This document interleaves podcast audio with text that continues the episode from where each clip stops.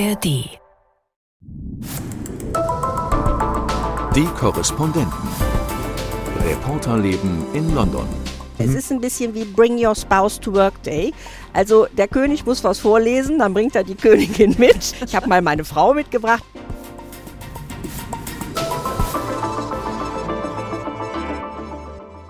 Herzlich willkommen zum Podcast Die Korrespondenten aus London. In dieser Woche mit Gabi Biesinger, Hallo. Imke Köhler. Hallo. Mein Name ist Christoph Prössel. 21 Gesetzesvorhaben hat der König in dieser Woche im Parlament angekündigt. Es sind die Pläne der Regierung, vorgetragen vom Staatsoberhaupt. Und aus diesem Ereignis lässt sich eine Menge ablesen. Zum ersten Mal seit über 70 Jahren hat ein König diese Rede im Oberhaus gehalten. Es ist ein unfassbar pompöser Akt, den Gabi uns gleich ein bisschen erklären und einordnen wird. Aber wir starten mal mit einem kurzen Ausschnitt aus seiner Regierungserklärung. My minister's focus is on increasing economic growth and safeguarding the health and security of the British people for generations to come. Das ist ja mal ein Versprechen. Das ist mal Versprechen. Bisschen unkonkret. Ich wollte aber hinweisen auf My Minister's Focus, sagt hier Charles. Darin drückt sich die Besonderheit der King's Speech aus. Der König trägt vor, was die Regierung aufgeschrieben hat. Eine für unsere bundesrepublikanische Ohren ungewöhnlicher Vorgang. Und es war auch deswegen eine besondere King's Speech, weil dies möglicherweise die letzte Regierungserklärung des Kabinetts Sunak war. 2024 finden ja Wahlen statt. Was steckt also drin, politisch, in dieser Erklärung? Auch das wollen wir einordnen. Wir müssen reden. Imke, dein Eindruck, hat der König einen guten Job gemacht?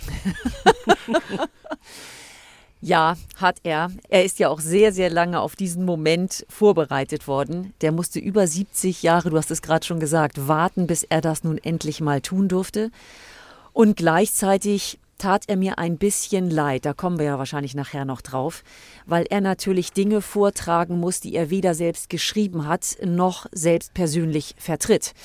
Und äh, die Tatsache, dass es mehr Lizenzen für die Öl- und Gasförderung geben soll, das wird ihm nicht besonders gefallen haben als bekannter Umweltschützer und, und seine Naturschützer. Augenbrauen und, hast du ja, skeptisch ich sag, gesehen? ich sag, ich sag, aber schon in gewisser Weise Pokerface. Also du konntest schon sehen, dass er natürlich bemüht war darum, nicht wahr, neutral zu wirken. Und er hatte auch nicht gehüstelt und er hat auch nicht das Booklet aus der Hand fallen lassen. Also soweit alles gut. Ansonsten würde ich sagen, äh, ja, Queen Victoria hat das Ganze mal als Staatstheater bezeichnet und ein bisschen hat es natürlich was davon. Also Kutsche, Krone, königliche Roben. Ja. Du hast diesen ganzen Pomp. Mehr geht nicht, oder? Nee, mehr geht nicht, aber du hast eben auch einen König, der eine Rede hält, die nicht seine ist. Ja. Ich habe ja eben tief Luft geholt, als du gesagt hast, es war eine besondere King's Speech, weil es könnte das letzte Mal gewesen sein. Hab, Nein, doch nicht das letzte Mal, dass dieser König eine King's Speech gibt. Der durfte jetzt ja zum ersten Mal Ja. überhaupt ran. Nein, ich, ich glaube, beste Alles gut. Gesundheit, um Ja. hier gleich alles auszuräumen. Ja, ja, ja, da, alles da, gut. da liegt der Hund nicht. Nein, nein, überhaupt nicht. Genau. Gabi, ordne uns das doch mal ein. Diesen durchchoreografierten Akt. Wir müssen so ein bisschen Ja. mal das Protokoll, glaube ich. Bilder im Kopf. Ja, Bilder Genau. im Kopf, bitte. Ich sag nur 2868 Diamanten. Kriegt man nicht alle Tage Glitzer, zu Glitzer, Glitzer. Und die, die vorne sitzen, sehen sie besonders gut. Ja, Äh, ich würde sagen, es ist äh, an der Zeit, eine kurze Fanfare hier einzublenden. Genau, also da wird dann ordentlich rumtrompetet, wenn Charles und Camilla mit der Kutsche vom Buckingham Palast zum Parlament fahren. Seit 500 Jahren läuft das nach demselben Muster und es ist ja eben immer die Eröffnung des parlamentarischen Sitzungsjahrs, zu der der König oder früher die Königin die King's Speech, die Queen's Speech hält. Gewöhnlich ist das im Mai, dieses Mal ausnahmsweise im November, weil im Mai ja der König erst gekrönt wurde. Und dann kommen sie also an mit der Kutsche im Parlament. Charles noch in Uniform mit Uniformmütze, denn im Parlament gibt es einen eigenen Robing Room. Also das ist der Raum, ein großes, prachtvolles Zimmer mit Kamin, ähm, wo der Monarch, die Monarchin dann diese Capes anlegen, diese, diese langen Schleppen mit Hermelin, mit denen sie dann, äh, da laufen dann auch Pagen hinterher, die das tragen, eben äh, ins Parlament gehen. 26 Stufen müssen sie hoch. Die Queen hat seit 2006 16 immer den Lift genommen, wie Charles und Camilla das dieses Jahr gemacht haben, wissen wir nicht. Aber dann setzt er die, du hast die Zahl der Diamanten schon genannt, die Imperial State Crown auf, die ein Kilo wiegt. Die Queen hatte zuletzt immer darauf verzichtet, die auf dem Kopf zu tragen. Die lag dann auf dem Kissen neben ihr. Aber Charles gibt sich das volle Programm, setzt die Krone auf. Und dann gehen die beiden ins Oberhaus, neben eben auf extra herbeigebrachten goldenen Thronstühlen Platz. Und dann müssen sie erstmal fünf Minuten warten. Und dann beginnt ein sehr merkwürdiger Teil im parlamentarischen Reglement. Ja, dann, dann muss man den Abgeordneten des Unterhauses mitteilen, dass der König sie zu sprechen wünscht. Genau, und das passiert, wie Queen Victoria einst schon anmerkte, mit einem großen Schauspiel, denn Blackrod. Blackrod ist Repräsentant des Oberhauses. Ich muss sagen, kleidungsmäßig erinnert das ein bisschen an Robin Hood, wie so eine Art Strumpfhose mit so einem Schößchenfrack irgendwie, äh, muss dann die Mitglieder des Unterhauses abholen, rennt also los, direkt vor der Unterhauskammer wird Blackrod, im Moment ist das eine Frau, wird ihr die Tür vor der Nase zugeknallt und dann hat sie so einen Stab, mit dem klopft sie dreimal an die Tür und dann wird sie eingelassen. So hört sich das an. Close the door!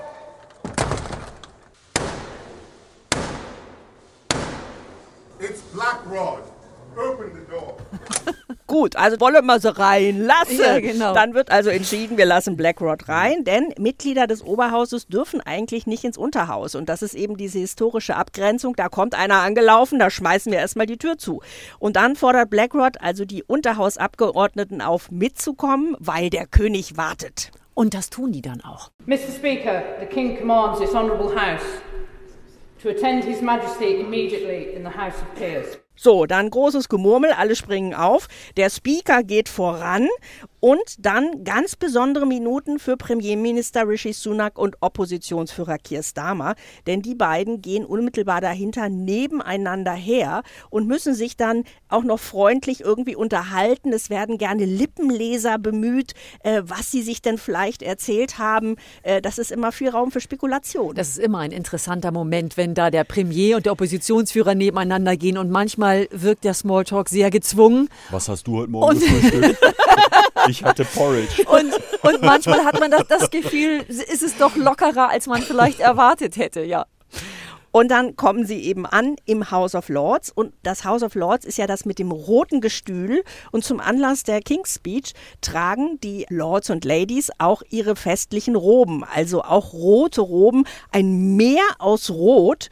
Und hinten ist noch ein ganz bisschen Platz, weil natürlich alle Lords gekommen sind.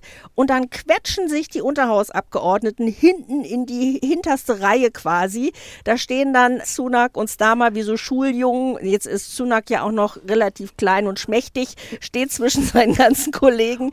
Und, und der äh, Rest steht vor der Tür. Genau. Ganz viele passen gar nicht mehr mit rein in den Raum. Das finde ich wirklich wie zu Studentenzeiten. So wer zu spät kommt, steht oh, vor der Max Tür. ich glaube auch nicht, dass man sich dann als Hinterbänkler so nach vorne durchmogeln darf. Jedenfalls ist das dann schon ein bisschen eine strange Situation. Er steht da wie so ein Schuljunge hinten im Pulk, während der König vorne vorliest, was er ihm aufgeschrieben hat. Ich muss immer wieder schmunzeln, wenn ich diese Bilder aus dem Oberhaus sehe, weil du dann ja den Thron siehst, der in Wirklichkeit in dem Fall nicht nur aus einem oder zwei opulenten Stühlen besteht, sondern du hast ja so eine komplett vergoldete Wand da im Oberhaus.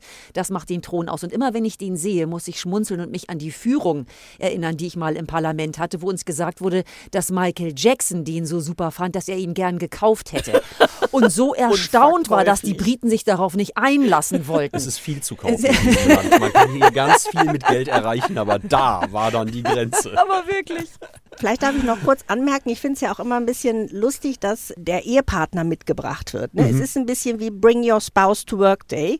Also der König muss was vorlesen, dann bringt er die Königin mit. Ich habe mal meine Frau mitgebracht, ist ein bisschen Damit wie auch mal ähm, sieht. Biesinger, tragen Sie morgen in der Geschäftsleitung mal unsere Pläne für das nächste Jahr vor. Und ich sage, ja, ich habe mal meinen Mann mitgebracht. Äh, der möchte das auch gerne mal sehen. Aber gut, Spaß beiseite. Kommen wir zur politischen Bewertung der Regierungserklärung. Das ist jetzt also das Programm der Regierung Rishi Sunak für die letzten Monate vor der Wahl. Kurzer Einschub, bis spätestens Ende Januar 2025 müssen die Wahlen stattfinden. Die Regierung darf den Termin setzen und das geschieht sogar recht kurzfristig mit einem Vorlauf von nur wenigen Wochen. Und jetzt wird spekuliert. Wann wird wohl gewählt werden? Im Frühjahr oder im Herbst, im Mai oder im Oktober? Das sind die traditionellen Wahlmonate.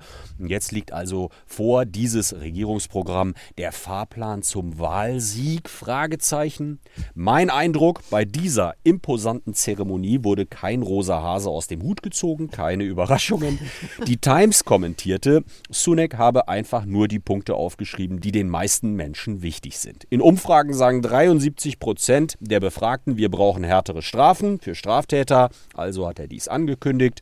Das iPaper schreibt, more of the same, mehr von dem, was wir schon kennen. Okay, gibt auch die Daily Mail, die sagt, ein solider Plan für Reformen. Hm, dieser Argumentation konnte ich jetzt nicht folgen. Wir können das ja mal abschichten, einordnen. Imke, was stand drin? Wie gesagt, 21 Gesetzesvorhaben sind angekündigt worden. Das ist wenig im Verhältnis zu dem, was wir in der Vergangenheit hatten. Weshalb es jetzt schon die Spekulation gibt, ob die ganz großen Knaller noch kommen unter anderem in Kürze jetzt im November, wenn wir das Autumn Statement haben werden. Das ist der Haushaltsplan, wenn dann der Finanzminister im Unterhaus bekannt gibt, wie es weitergehen soll. Alle spekulieren darauf, dass vor den Wahlen, die es geben wird, hast du ja gerade schon angesprochen, irgendwann noch Steuersenkungen angekündigt werden, weil die Tories damit Wahlkampf machen wollen. Das ist so der Dreh- und Angelpunkt offensichtlich, um an den Haustüren dann wirklich die Wähler zu überzeugen. Will also sagen, vielleicht kommen noch große Punkte bei dieser Regierung Regierungserklärung, die jetzt der König vorgetragen hat, gab es tatsächlich keine Überraschungen.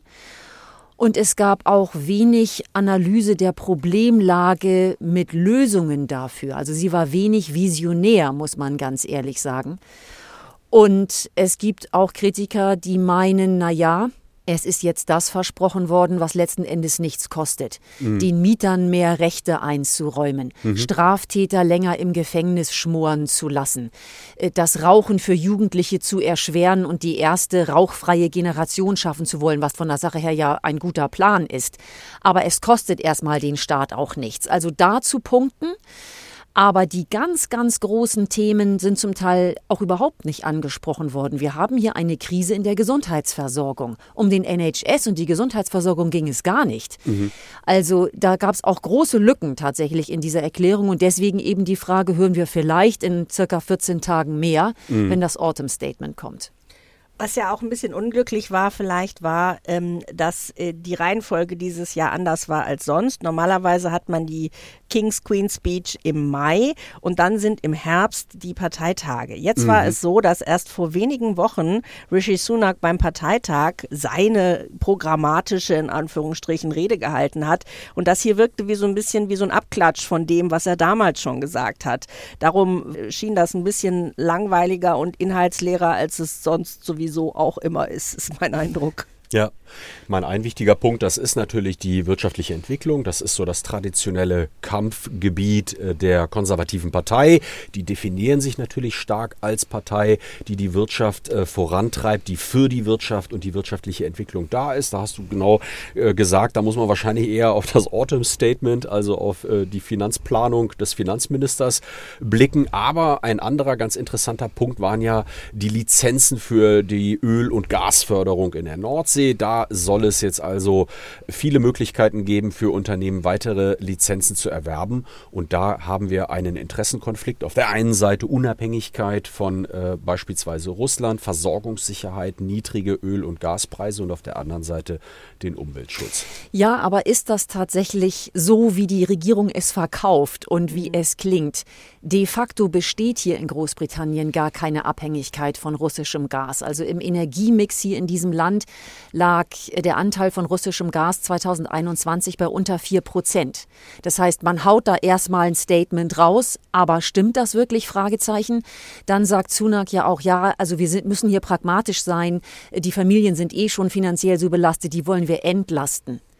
Experten sagen, auch wenn hier jetzt die Öl- und Gasförderung weitergeht in Großbritannien, wird sich das nicht in dem Sinne auf die Öl- und Gaspreise auswirken, dass die sinken, weil die auf den internationalen Märkten gemacht werden, die Preise, und nicht hier lokal.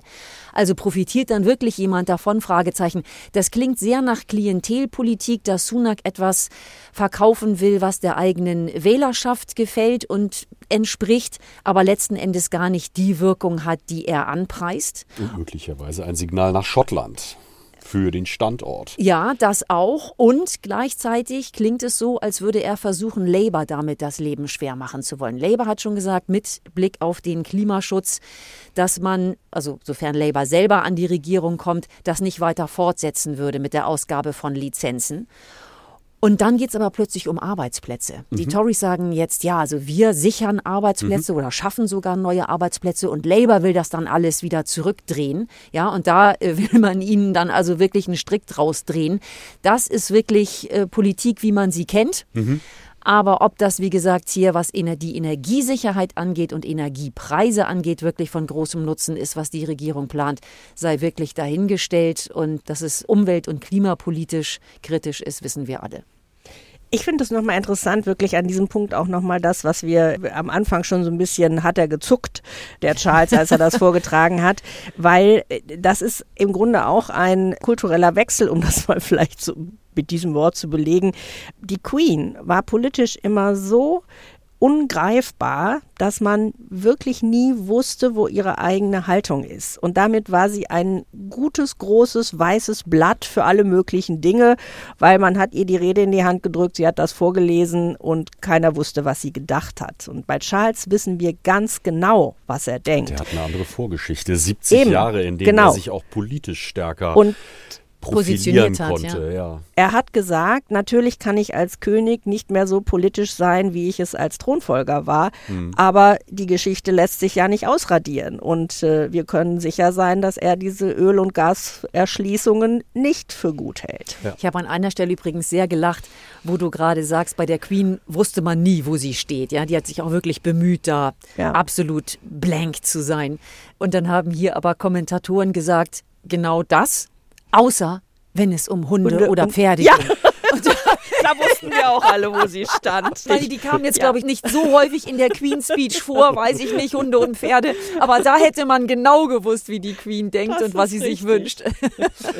Ich würde noch mal kurz gerne bei den härteren Strafen für Straftäter äh, einhaken und äh, das gemeinsam anschauen. Da gibt es jetzt fünf Gesetzesvorhaben, die also da auf den Weg gebracht werden sollen.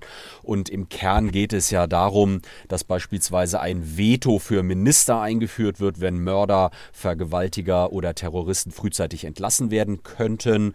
Dann gibt es äh, Strafen für Vergewaltiger, die sollen künftig nicht mehr frühzeitig ausgesetzt werden. Also alles Richtung Law and Order. Und da stellt man sich ja schon die Frage, wir haben überfüllte Gefängnisse, wir haben ein überfordertes Justizsystem.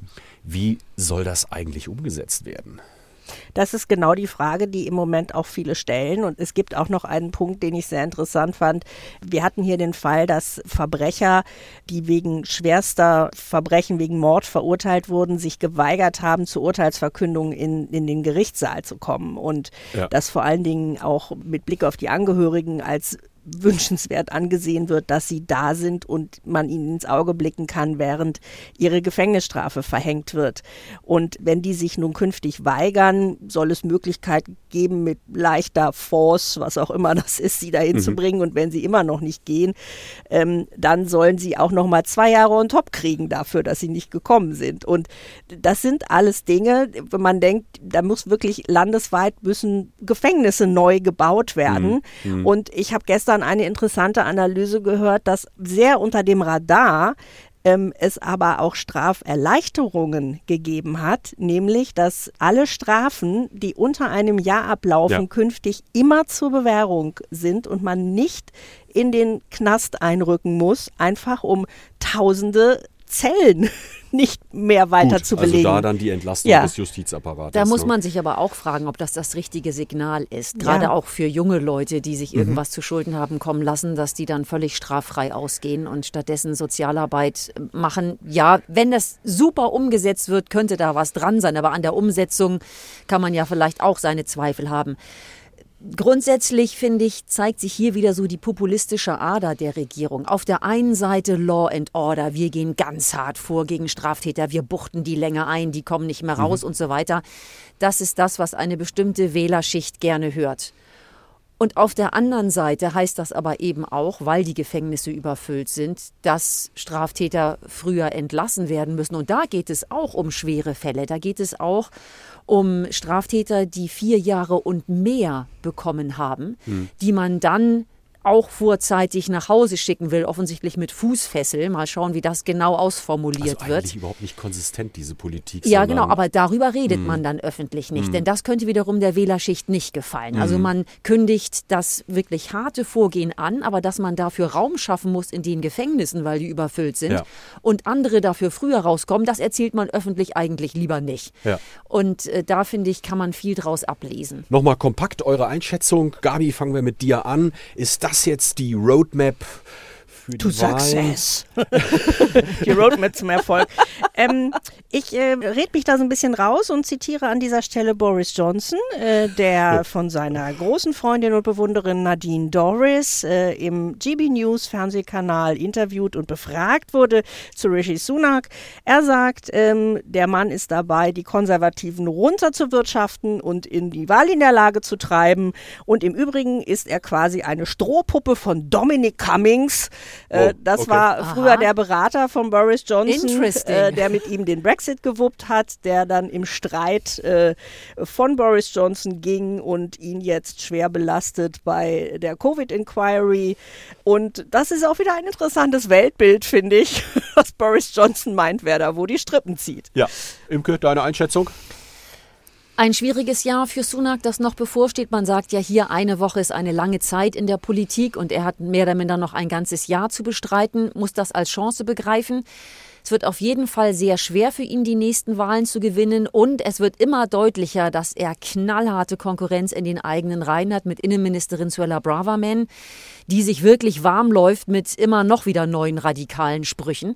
Die möchte ihn beerben und die Partei noch weiter nach rechts führen. Also letzten Endes, Suna kann fast nur verlieren, aber er muss versuchen, mit Würde aus dem Ganzen rauszukommen. Kommen wir zu unserem bunten Ausstieg aus diesem Podcast, äh, gerne mit Fell. Und in, in dieser Woche die äh, kleine Anekdote, der Gedanke, wenn man in den schottischen Highlands unterwegs ist und einen großen grauen Felsen sieht, der sich möglicherweise bewegt, dann, dann könnte sollte dies, man sich Fragen stellen. Dann sollte man sich Fragen stellen, hat man einen Whisky zu viel getrunken oder? Oder das einsamste Schaf Großbritanniens entdeckt. Genau, yes. Genau, das so viel Fell entdeckt entwickelt hat. Das ist vor zwei Jahren schon mal gesehen worden. Das ist irgendwie wirklich jenseits jeder Zivilisation, weit weg von jeder anderen Herde, ist da in den schottischen Highlands unterhalb eines Cliffs ein Schaf entdeckt worden. Vor zwei Jahren schon, dann hat man irgendwie nichts mehr davon gehört. Da kommt aber ja auch keiner hin. Jetzt ist vor kurzem ein Kajakfahrer da vorbeigekommen und hat ein Foto geschossen und siehe da, das Schaf war noch da, lebt also noch. Und das hat dann zu einer Petition geführt, man müsste das Schaf, das jetzt Fiona getauft wurde, doch mal retten. Und das war dann auch eine irre Aktion. Fünf mutige Farmer haben sich bereit erklärt und gesagt, wir machen das aber zu schön. Also hinterher wurde dann auch zugegeben, eigentlich hatten wir keinen richtigen Plan. Einer von denen hat zwei Seile gekauft, dann haben sie einen Futtersack genommen, ja, wo das Schaf irgendwie so reingehieft werden konnte. Und dann sind die da den Hang runter. Das war offensichtlich wirklich sehr gefährlich, weil da auch Geröll ist und sie waren eben nicht professionell gesichert, aber wie auch immer, haben sich zu Fiona vorgekämpft, das Schaf dann irgendwie mit diesem Futtersack hochgezogen und waren hinterher total begeistert davon, wie entspannt dieses Schaf gewesen ist. Es hätte unterwegs sogar noch am Gras geknabbert. Ja, also Fiona hat sich gedacht, hey, zurück in die Zivilisation, großartig, ich mach mit. Nach zwei Stunden waren sie oben. Und dann wurde das Schaf geschoren und natürlich von einem professionellen äh, Schafscherer. Und ähm, der sagte dann, sie habe äh, Wolle von drei Jahren am Leib gehabt, also heftig. So, interessant ist, was dann passiert ist. Man könnte denken, Fiona wieder zurück, alles prima. Gar nichts ist prima. Fiona sollte in einen Streichelzoo gebracht werden und das hat die Tierschützer auf den Plan gebracht, ja. weil die sagen, da wird, da wird das Tier ausgebeutet und mit Fiona wird nur Geld gemacht, das soll nicht so sein. Und dann war die öffentliche Aufregung so groß, dass jetzt Fiona in Hiding ist. Also man muss das Schaf erstmal verstecken, wird an einem geheimen Ort jetzt äh, gehalten und aufgepäppelt. Und was dann wirklich kommt, wissen wir noch nicht. Aber wir können nur hoffen, dass Fiona früher oder später dann doch wieder mit Artgenossen zusammen blöken darf. Man kann ihr nur wünschen, dass sie nicht heimlich in einem vorweihnachtlichen Curry verschwunden Ach ist. Mensch, Gabi. Lammcurry. Das war doch die Lecker. positive Geschichte hier zum Ausgang des Podcasts. Wir bleiben dran. Wir halten euch Wir auf werden dem noch Laufenden. investigativ. Ja, eine Dienstreise auf den Spuren von Fiona. Schön wär's. Wir verabschieden uns äh, für dieses Mal und äh, sagen Tschüss, Gabi Ga- Biesinger, Tschüss. Imke Köhler, Tschüss. Christoph Prössel. Bis bald. Ciao. Die Korrespondenten. Reporterleben in London. Der Großbritannien-Podcast von NDR Info.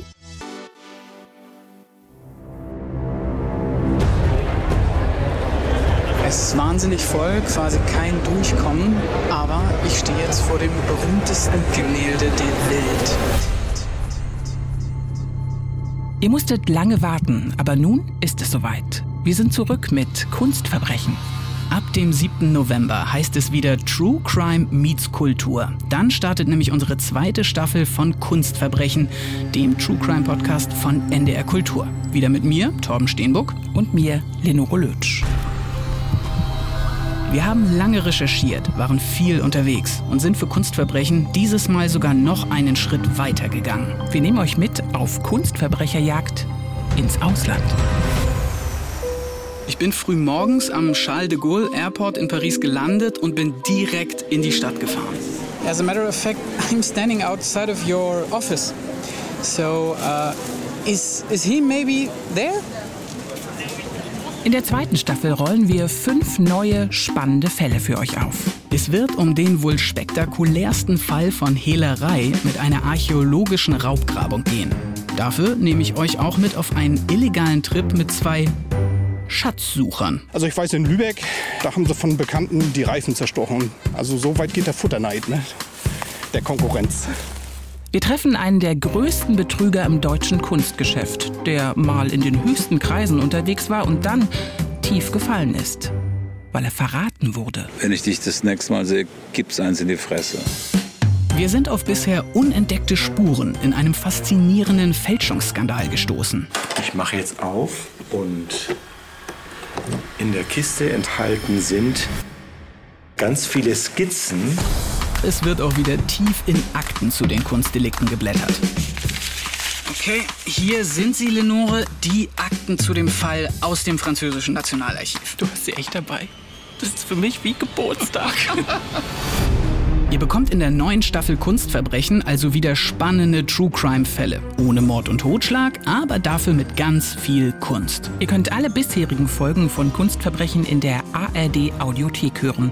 Abonniert hier am besten direkt den Podcast, damit ihr keinen unserer kommenden Fälle verpasst.